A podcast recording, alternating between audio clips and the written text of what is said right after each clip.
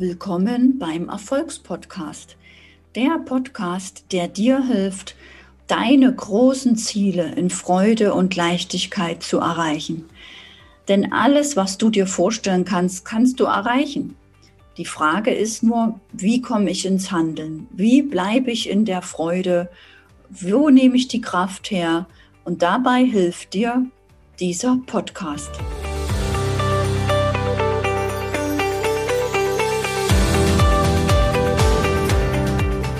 Erfolgstypen, der Podcast für alle, die ihr Businessleben erfolgreich meistern wollen, mit den inneren Prinzipien zu mehr Erfolg.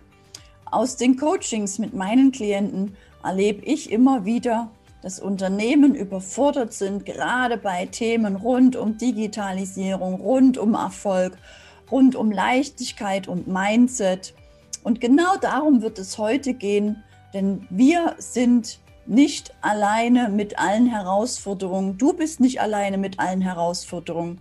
Ich freue mich heute besonders auf den Interviewgast, denn er ist nicht nur ein Bestseller und hat Bücher geschrieben, ein Erfolgsexperte, der nicht nur Großkonzerne berät und den Profisportlern dabei hilft, ihren Erfolg stabil aufzubauen.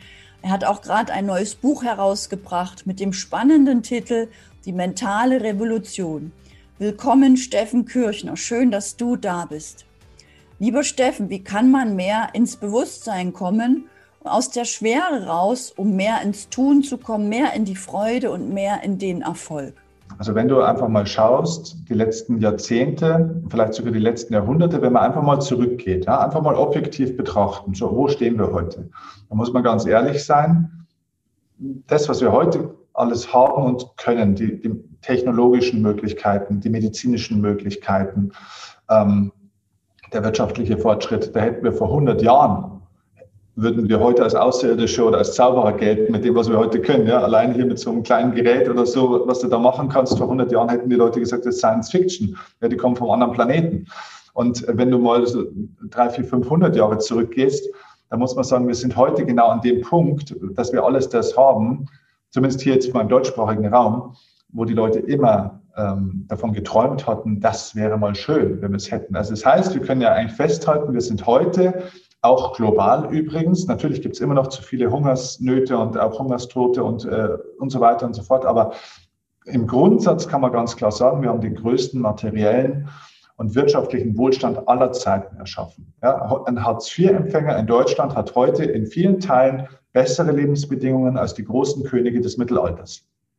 Die haben gefroren, die sind durchschnittlich vielleicht 35 bis 40 Jahre alt geworden, die hatten keine gute medizinische Versorgung, keine Hygiene, nicht immer äh, reines, bestes Trinkwasser aus dem Wasserhahn, keine ständige Heizung, äh, nicht immer Zugang zu allen Lebensmitteln, nicht diese ärztliche Versorgung und, und, und, und, und. Und trotzdem, obwohl wir diesen größten materiellen Wohlstand erschaffen haben, stellt man fest, die Leute sind trotz dieses ganzen Erfolgs ja nicht wirklich glücklicher geworden.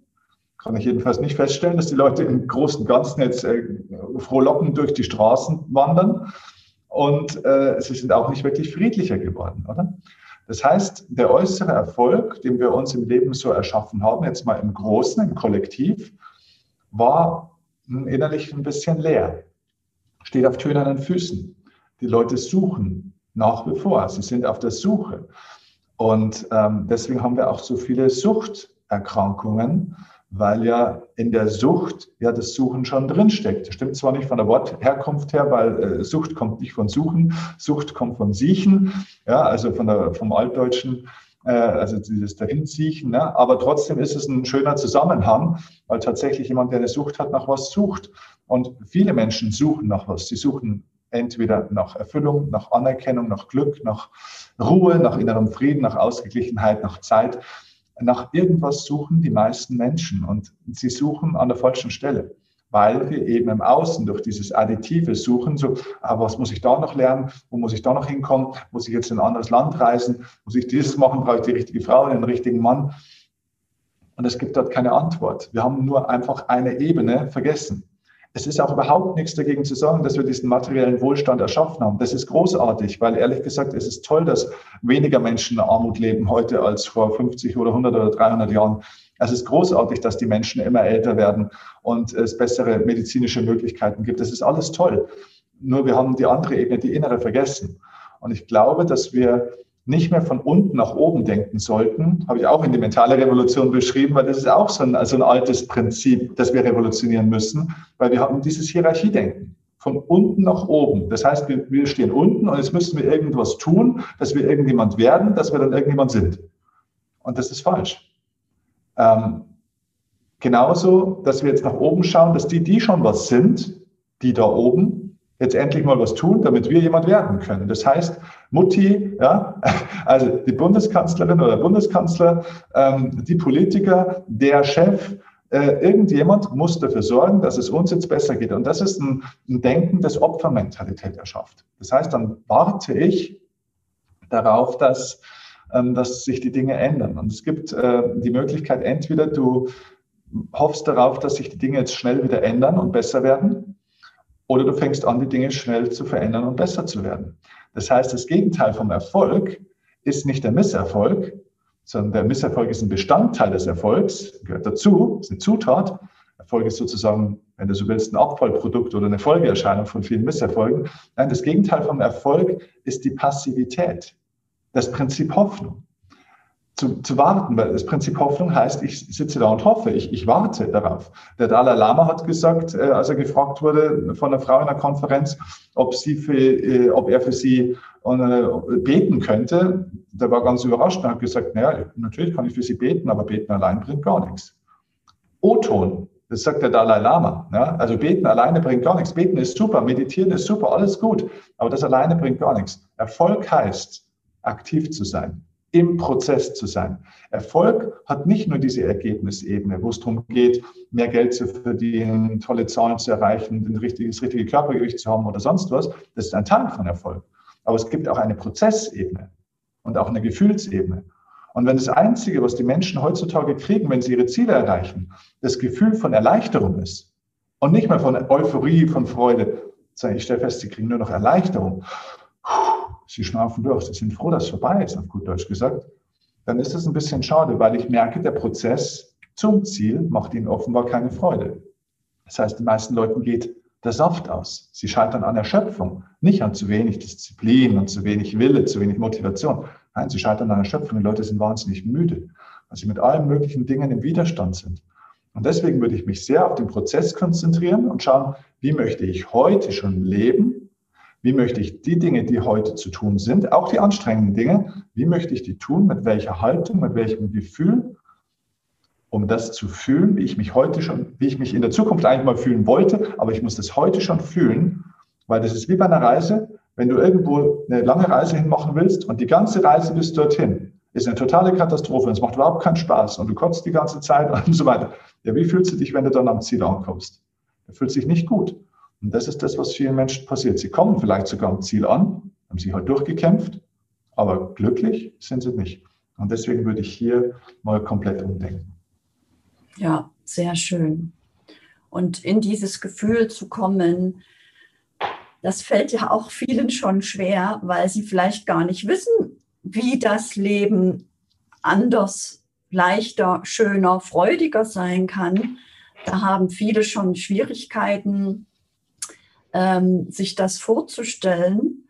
Dafür gibt es ja auch Coaches wie, wie dich. Und vielleicht hast du auch noch einen kleinen Tipp für Menschen, die sagen, ja, aber ich weiß doch gar nicht, wie es da ist. Ich stelle mir das vielleicht so vor, ich habe dann mehr Geld, mehr Freiheit. Hast du da vielleicht noch irgendeinen kleinen Tipp? Du meinst einen Tipp, wie man wieder mehr ins Fühlen kommt, oder? Ja, die Vorstellungskraft und das Gefühl, ich höre wirklich oft bei vielen, ich war da noch nie. Ich weiß nicht, wie es da ist, egal um welches Thema es geht. Ja, verstehe. Okay. Ähm, also äh, ich glaube, dass die Leute da schon sehr wohl waren, aber sie haben es vergessen, mhm. weil es vielleicht schon lange zurückliegt. Ähm, es ist so, ich glaube, was wahnsinnig hilft, ist erstmal einfach, dass wir, wir brauchen erstmal Raum. Raum dafür, dass wir das überhaupt mal wieder wahrnehmen können. Der Grund, warum es die meisten Menschen nicht mehr wahrnehmen, warum sie nicht mehr ins Gefühl kommen, warum sie sich auch nicht mehr spüren, ist übrigens auch eine der Erklärungen, warum die ganzen Leute jetzt irgendwelche Extremsportarten machen und Bungee-Jumpen oder zur Domina gehen und sich auspeitschen lassen. Ähm, ja, weil da spüre ich wenigstens wieder mal meinen Körper und wenn es Schmerz ist. Das ist der psychologische Hintergrund dafür. So, und der, der Hauptgrund dafür ist, wir geben uns keinen Raum mehr, um zu fühlen ähm, weil wir die ganze Zeit in unserem Kopf sind. Wir sind so verstandesgesteuert. Wir wissen mittlerweile aus der Wissenschaft zum Beispiel auch, ähm, die hat es mehrfach äh, bewiesen, also es ist mittlerweile einfach eigentlich schon fast ein alter Hut, aber man muss es immer wieder sagen, weil die Leute es immer noch, es ist immer noch nicht in die Schulbücher gekommen. Ähm, das elektromagnetische Feld unseres Herzens ist bis zu 100 Mal stärker. Das ist messbar bis zu 100 Mal stärker als das elektromagnetische Feld unseres Gehirns. Wir wissen heute, es gibt nicht nur ein Kopfhirn, nicht nur das, sondern es gibt auch ein Bauchhirn, es gibt übrigens auch ein Herzhirn. Das ist auch der, der, der Magen, beziehungsweise der Magen ist falsch, der Darm und auch das Herz hat neuronale Strukturen. Man weiß heute auch, das HeartMath Institut in Amerika hat das äh, sehr, sehr genau untersucht und belegt mit Studien, dass auch das Herz ganz viele neuronale Verbindungen hat und bis zu zehnmal mehr Informationen zum Hirn schickt, als es vom Hirn empfängt. Das heißt, unsere alte Vorstellung, dass wir durch den Kopf gesteuert werden, dass der Kopf die Schaltzentrale von allem ist, ist einfach falsch. Wir kommen nur aus diesem Denken. Wir sind so geprägt worden. Das ist unser Weltbild. Das ist aber einfach nicht wahr. Und das ist, glaube ich, sehr, sehr wichtig, dass wir dann sagen müssen, okay, wie leben wir denn? Naja, wir sind sehr verstandesgesteuert. Das heißt, wir sind die ganze Zeit, es gibt wahnsinnig viele Stimmen, wir sind die ganze Zeit am Denken. Wenn wir ein Problem haben, versuchen wir, die Probleme durch Denken zu lösen. Und ja, das kann man auch machen, weil der Verstand ist ein wichtiges Werkzeug. Er ist ein tolles Werkzeug. Aber er ist ein Werkzeug in einer Werkstatt mit vielen Werkzeugen. Und nicht für alles ist ein Hammer das richtige Werkzeug. Ja? Ich meine, wenn ich einen Nagel reinhauen will in, Dings, äh, in, in die Wand, dann ist ein Hammer ein super Werkzeug. Ja, aber wenn ich irgendwo hier ein Brett schneiden will, kann ich mit dem Hammer nicht viel anfangen. So, und ich stelle fest, dass die Leute alles versuchen, über den Verstand zu lösen. Äh, der Verstand hat viele tolle Antworten auf viele wichtige Fragen, aber auf die wichtigen Fragen, wie zum Beispiel, was ist, ist das der richtige Beruf für mich? Ja? Ist das der richtige Partner, die richtige Partnerin für mich? Ja? Oder äh, wie geht's mir? Da hat der Verstand vielleicht Argumente, dass er sagt, naja, gut, also krank werden die Leute immer, ne? Arzt werden ist super, ja, oder Lehrer werden ist auch ganz, ganz toll, weil äh, Kinder brauchen ja in, immer Informationen und so weiter. Oder ähm, ja, das ist der richtige Partner, weil ähm, der bringt ein bisschen Geld mit und äh, sieht daher auch ganz nett aus und ist gut erzogen. Oder wie geht's mir? Ja, keine Ahnung, äh, schon lange nicht mehr krank gewesen, ne? das letzte Mal Schnupfen 1992, also bin ich ja gesund. Das sind alles rationale Antworten, die aber mit der eigentlichen Frage überhaupt nichts zu tun haben. Weil das der Verstand nicht beantworten kann. So ein bisschen wie der Bildschirm, der Unterschied zwischen Bildschirm und Festplatte. Auf dem Bildschirm kann ich tolle, viele Worte schreiben. Das sagt noch nichts aus, ob die Programme auf der Festplatte auch funktionieren oder ob sie fehlerhaft sind. Und ich glaube, wir brauchen einen Raum, den wir uns erschaffen, wo wir ganz bewusst tatsächlich mal uns Zeit nehmen, diese ganzen Impulse für den Verstand abzuschalten. Also um es konkret zu machen für eine Übung, man könnte jetzt tagesbasiert anfangen, dass man sagt, okay, mal zweimal zehn Minuten am Tag zum Beispiel. Es könnten auch dreimal nur eine Minute sein, wo man einfach mal tatsächlich nur da sitzt und nur, man ist nur da. Man macht nichts. Und jetzt sagen die ersten Leute schon, ja wie, nichts. Also muss ich die Augen zumachen? Muss ich, es ist vollkommen egal. Du bist nur da. Und in dem Moment, wo du dir keine Aufgabe gibst, wo du dich nicht ablenkst, gibt es einen Raum, der sich wieder ein bisschen öffnet und wo du nur beobachtest. Das ist eigentlich Urspr der Ursprung jeder Meditationspraxis, reine Aufmerksamkeit. Und wenn du Aufmerksamkeit praktizierst, äh, Google zum Beispiel hat das bekannteste ähm, Achtsamkeitstraining der Welt im, im Firmenbereich. Das heißt Search Inside Yourself ist das beliebteste Achtsamkeitstraining weltweit im Firmenbereich. Da geht es nur um das, äh, es ist ein, ein Wahnsinnstraining, wo die Leute nichts anderes machen, als Achtsamkeit zu trainieren, was betriebswirtschaftliche hohe Auswirkungen hat im, im, ja, im Sinne von äh, Produktivitätssteigerung, Glücksempfinden, Resilienz und so weiter. Und da geht es genau nur um das, Achtsamkeit zu trainieren, nur mal zu sein und deine Aufmerksamkeit auf eine ganz banale Sache zu lenken, die du nicht bewerten kannst. Zum Beispiel der Atem. Ja, nehmen wir mal das Banalste, was es gibt. So, okay. Und in dem Moment, wo der Verstand aufhört, die ganze Zeit zu bewerten und zu denken, entsteht das Gefühl von Klarheit, von Ruhe und somit vom Glück. Denn Glück ist der natürliche Zustand von einem Menschen. Den muss man nicht erkämpfen. Das muss man, man muss nicht irgendwas tun, um glücklich zu werden, sondern Glück ist der natürliche Zustand. Wir dürfen nur mal aufhören, die ganze Zeit unser Glück zu verhindern, was unser natürlicher Zustand ist. Und das kann man dann ausweiten, zum Beispiel auf einen, ich nenne das den Inspirationstag. Der Inspirationstag ist ein Tag im Monat, den ich empfehle, den du dir gibst, wo du schön den Kalender einträgst, ein Tag Termin nur mit dir, wo du einen Tag komplett reduziert bist. Das heißt, du bist an einem Ort, wo du sonst normalerweise nicht bist, ein Ort, wo du dich wohlfühlst. Ähm, du triffst dort keine Freunde, keine Freundin, keine Bekannten, Verwandten, auch nicht diejenigen, die du schon lange nicht mehr getroffen hast. Du nimmst niemanden mit und bist an einem Ort nur für dich. Du wanderst da durch die Natur oder du liegst in der Therme oder sonst irgendwas. Du liest auch keine Bücher. Du beschäftigst den Verstand nicht bewusst. Du lenkst dich also nicht wieder mit irgendwas ab. Das heißt nicht, dass gute Bücher lesen schlecht ist. Es geht nur in, an diesem Tag erschaffst du einen Raum, um nur mal zu sein. Und wenn du sagst, meine Güte, ist voll schwierig, weil die ersten zwei, drei Stunden mein Kopf, da ist Kirmes. Ja, also da, da geht es so zu und das stimmt und das darfst du zulassen. Aber du wirst feststellen, dass nach zwei, drei Stunden spätestens der Verstand mal alles so durchgedacht hat, was er halt so durchdenken will. Irgendwann wird es dem Verstand langweilig. Und dann geht er ein bisschen tiefer, dann wird er ein bisschen ruhiger. Und genau jetzt öffnet sich dieser Raum. Und jetzt kommst du wieder ein bisschen ins Fühlen. Jetzt kommen die Gefühle hoch. Davon haben die Menschen übrigens Angst, deswegen beschäftigen sie sich die ganze Zeit. Weil was gibt's da für Gefühle? Ja, vielleicht sind es auch Gefühle von damals. Vielleicht merke ich auch, oh, eigentlich will ich ja in meinem Leben ganz was anderes. Oder oh, was gäbe es da noch für ein schönes Leben? Äh, na, also müsste ich eigentlich was verändern, wenn ich mal nicht mehr nur funktioniere, sondern mal wirklich wieder hinfühle. So, also das wären jetzt mal ganz konkrete Tätigkeiten, dreimal am Tag entweder eine Minute oder ein, zweimal zehn Minuten mal so einen Raum zu geben, wo ich einfach nur Achtsamkeit äh, praktiziere oder oder und ein Tag im Monat, ein Inspirationstag. Keine WhatsApp-Gruppen, keine E-Mails, keine Menschen. Und das hilft schon. Das sind die ersten Techniken, um dahin zu kommen, um wieder das Fühlen anzunehmen, zuzulassen. wir müssen es nur zulassen, wir müssen es uns nicht erkämpfen. Danke für den Einblick in dieses geniale Tool, diesen Tag sich zu nehmen. Das ist ein super leichter Tipp, den ich auch unbedingt umsetzen werde. Und vielleicht willst auch du dein Business aufbauen, dein Wissen monetarisieren, deine Fähigkeiten digitalisieren, um ganz oben mitzuschwimmen auf der Erfolgswelle. Falls du dich zu Beginn damit überfordert fühlst, kann ich dich beruhigen. So geht es am Anfang vielen Unternehmern. Dafür gibt es Experten, die sich schon lange damit beschäftigen und auch du kannst das Schritt für Schritt lernen und anwenden. Wenn du das Business alleine aufbauen möchtest, habe ich hier noch fünf Erfolgstipps für dich. Erstens, du brauchst einen klaren Prozess für deine Digitalisierung mit einer klaren Struktur. Damit weißt du, was wann zu tun ist. Deine Mitarbeiter wissen, wie sie sich einbringen können und alle Erfol verfolgen gemeinsam ein Ziel.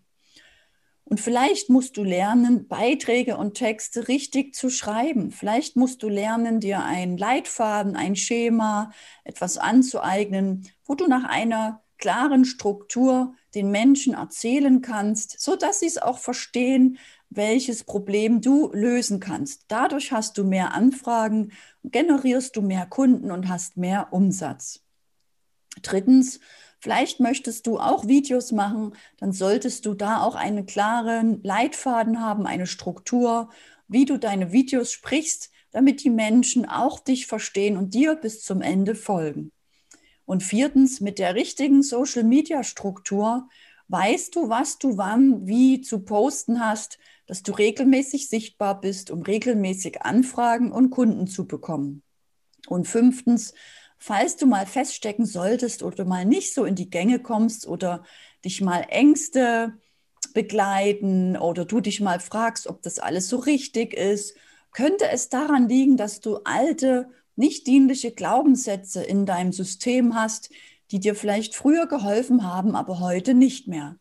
Diese gilt es zu finden loszulassen, dich neu auszurichten auf neue Glaubenssätze, die mit deinem Ziel verbunden sind, damit du dein Ziel in Leichtigkeit erreichen kannst. Wie genau du das machst, das lernst du in meiner kostenfreien Masterclass immer am Dienstag 20 Uhr zum Thema Mindset und am Donnerstag 20 Uhr zum Thema Marketing. Und hierzu möchte ich dich heute einladen. Melde dich an unter dem Link zu meiner Masterclass für Unternehmer, die genau lernen, wie sie Mindset und Marketing für die Digitalisierung, für das Online-Business nutzen, um sich auch erfolgreich ihr Geschäft online zu etablieren. In der nächsten Folge spreche ich mit Steffen Kirchner über seine Tipps zu mehr Ruhe im Innen und vor allem auch, wie du deinen Körper mitnehmen kannst und sozusagen alles erreichen kannst, unabhängig von deiner Intelligenz. Erfolgstypen, der Podcast für alle, die ihr Businessleben meistern wollen.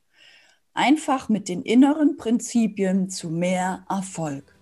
Mein Name ist Anne-Christine Holm und ich begleite Unternehmen bei der Transformation in ihre Online-Präsenz.